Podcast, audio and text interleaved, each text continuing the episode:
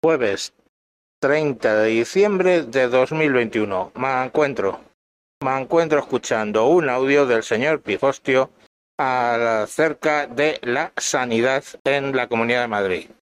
Os dejo con él. Al habla el señor Pifostio dirigiéndose a los oyentes del señor Mancuentro. Este espero que sea un breve clip en respuesta a lo que se ha atrevido a comentar el señor Mancuentro sobre la sanidad en la región de Madrid. Partamos de la base de que región de Madrid es un bello oximorón. Es absolutamente idiota. La tierra en la que vivimos él y yo y parte de sus oyentes fue una provincia desde el siglo XIX y no es una región porque cuando se hizo el café para todos autonómico, pues no se quería que fuera que desequilibrara la región natural e histórica a la que pertenece, que es la Mancha. En fin, nuestra región, con su parlamento y su canesú, y por supuesto una de las 17 taifas sanitarias. Me van a perdonar si la calidad del sonido, por cierto, no es óptima y sobre todo se lo pido disculpas al señor Mancuentro porque estoy improvisando según paseo a mi perrilla. Solo quería comentar respecto a la sanidad madrileña que para empezar lo que él describe del eh, centro de salud que le toca en Galapagar es lo que me toca a mí al menos en alguno de los centros de salud del este de Madrid. No hablo solo de Moratalaz, hablo de Vallecas. En Vallecas, para aquello de que están todavía más politizados, están yendo a más, están declarando que la comunidad malvadísima, que es como un rollo de la bruja vería capitalista y mala, viva mal, viva el capital, ha cerrado el turno de mañana. Perdón, uno de los turnos y tanto. Claro, nadie habla, como si ha dicho el señor Mancuentro, pero no sale ni en la prensa de derecha. Se habla del brutal absentismo que seguimos padeciendo de dos, ya casi a los dos años de haber empezado la pandemia, cuando sanitario está vacunado desde principios de 2021, estamos a finales de 2021 y sigue la atención telefónica. Ya me contarán ustedes, cuando había exactamente cero presión por el COVID, cómo se podía mantener la atención telefónica o cómo tantos y tantos y tantos puestos estaban sin cubrir en un momento de cero incidencia del COVID. Que ha contado el señor Mancuentro es mi experiencia absolutamente.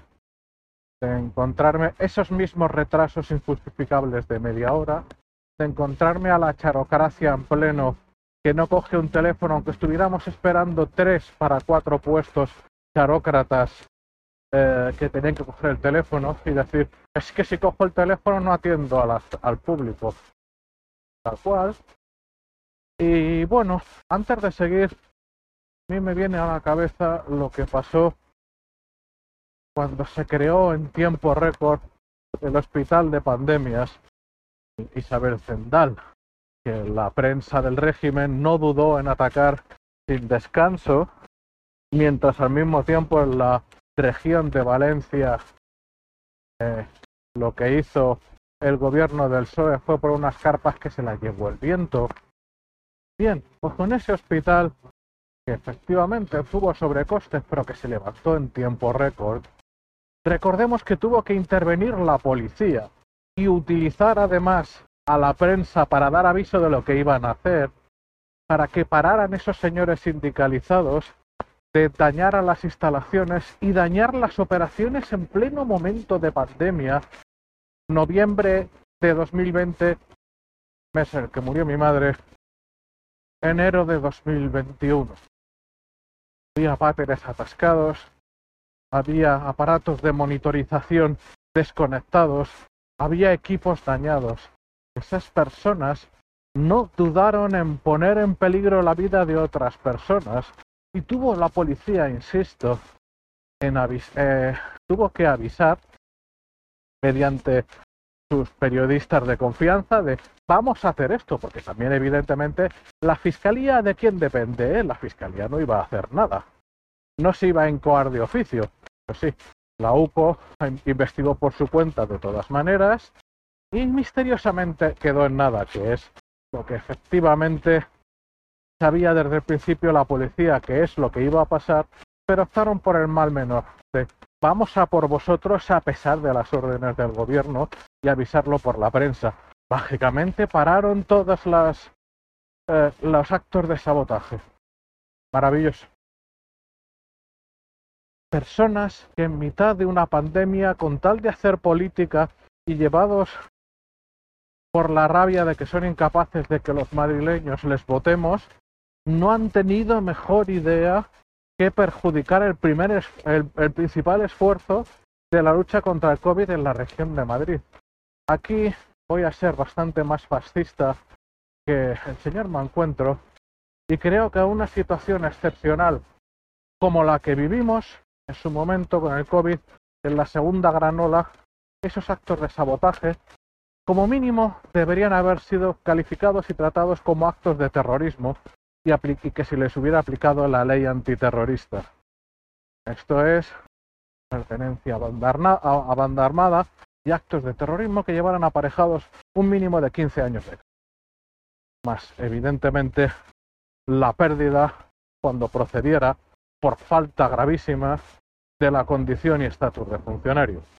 Puedo pasar al siguiente nivel, que a lo mejor algunos de sus oyentes llega a coincidir conmigo en que alguien que boicotea los esfuerzos de lucha contra el COVID mientras están muriendo por decenas y algún centenar de personas al día, solo merecía ser fusilado. Pero en fin, por no hacer el corto mucho más largo, el resto de las cosas que les ha comentado el señor Mancuentro son ciertas. A mí también me consta con información de primera mano. Y curiosamente, deberían preguntarse ustedes por qué, animo al menos a ello, ese tipo de consideraciones no, no salen en la prensa que teóricamente no es del régimen, en la prensa de derechas. La respuesta es obvia, pero se la dejo a cada uno. Ha tenido que llegar la cuestión hasta tal punto que ha tenido que romper la baraja la presidenta de la Comunidad de Madrid y avisar del problema que se está haciendo insostenible. Porque, señores, más allá de sus vivencias, que también les digo, en aquellos es curioso, porque Galapagar, en la, zona noroeste de Madrid, es una zona en teoría de dinero, pero hay de todo, oiga. Hay zonas de chaletes impresionantes y hay zonas de pisos más normales.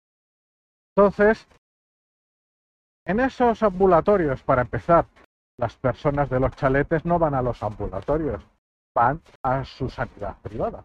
Oiga, ninguna crítica, ¿eh? Es algo legal en un país libre la gente que va a los ambulatorios somos trabajadores, máxime en zonas así. Pero bueno, sea como fuere, el tema es que en zonas menos trabajadoras, que pongamos el oeste de Madrid, que conozco de primera mano, este despropósito no tiene lugar. Curiosamente, este despropósito coincide, al menos en todo el este de Madrid, con una mayor probabilidad de que localmente gane la izquierda. O sea, las palabras, los sindicatos de clase están dañando a la sanidad con el objetivo, además de no trabajar, que como siempre es el principal, de hacer daño a la comunidad buscando el voto del enfado y del rechazo hacia unas acciones que provocan ellos mismos. Es lo que llamaríamos un ataque sindical de falsa bandera. También hay que pensar en que si eh, aumenta la acción de la Comunidad de Madrid en sanidad respecto a la sanidad privada y cada vez son más los hospitales en los cuales se lleve a cabo una actividad concertada, esto es hospital en manos privadas o gestionado privadamente, pero que da servicios pagados por la, la sanidad pública, pone en peligro la base de poder de esas personas que se genera a base de torcer la entrada de nuevos funcionarios y dar X y Z privilegios que generan cadenas de servidumbre. Cuando hablamos sobre todo de hospitales privados en los cuales no hay funcionarios, en los cuales el absentismo no se puede, hay, hay auditoría y muy seria. Eh, los trabajadores no pueden tener los niveles de absentismo eh, aberrantes de la sanidad pública porque esas auditorías se van a detectar antes que después y al no ser funcionarios se van a encontrar con una carta de despido procedente y señor mío, nos vemos en el juzgado si así lo desea. Esas circunstancias, evidentemente este modelo de sanidad de los recortes malvadísimos es un modelo eh, que pone en peligro demasiadas cosas para esa minoría que nos está haciendo daño a costa de mantenerse en el machito. cada cual obre según su recto criterio. Me remito una vez más a ese episodio fantástico del señor Mancuentro, en el que pone los puntos sobre las IES y que les ha hecho pensar. Me gustaría que lo que he dicho, a lo mejor de manera menos afortunada y menos sintética que el señor Mancuentro, les ayude a pensar, me conformaría con uno solo, que se replantee esa realidad sacrosanta de la sanidad pública, que se replantee esta es o no la excepción en la cual que la zorra cuide de las gallinas es una buena idea.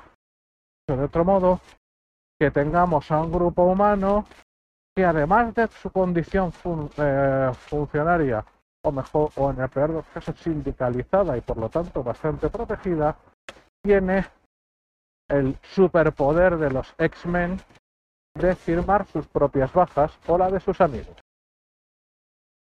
las mismas personas que recuerden cada vez que se toca arrebato y toca volver a hacer política con nuestra salud, montan la enésima marea verde.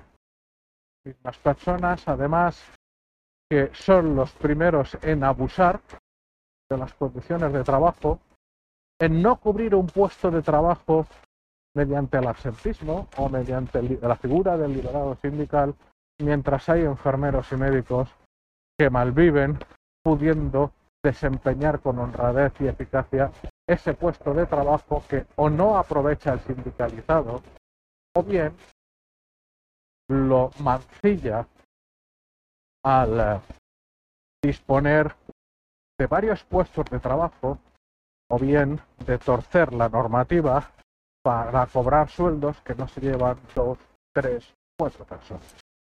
Insisto, no nos hagan caso, señor Mancuentro y a mí averigüen las cosas por ustedes mismos. Piensen en, detalle y con frialdad si todo lo que les dicen de los problemas que tiene la sanidad pública es cierto o si algo no les cuadra. ¿Creen que no tenemos razón? Oiga, cada uno piensa lo que le parece, pero luego pensemos lo que pensemos, la realidad es la que es. Me despido, feliz salida y entrada de año confío que hayan pasado el COVID como yo, que hayan pasado un COVID leve, tocado y que no ha supuesto más inconveniencia que la de pasar unos días de cuarentena. Un abrazo a todos y hasta la próxima.